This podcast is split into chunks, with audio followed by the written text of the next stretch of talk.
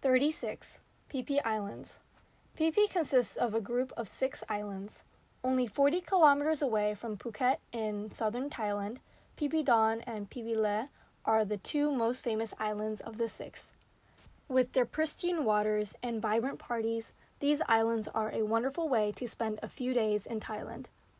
Phi Islands became famous after the 2000 Hollywood flick The Beach that was shot in Koh Phi Phi Le. Koh Phi Phi Le houses the Viking Cave, which is a thriving industry that sells edible bird nests.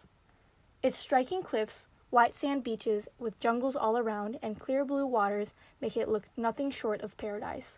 None of the islands has roads, and most of the islands are humanly inhabited, making Phi Islands one of the few untainted beautiful landscapes left in the world. These easily accessible islands can be reached from both Phuket and Krabi by a speedboat in just 45 minutes or by a ferry in 90 minutes.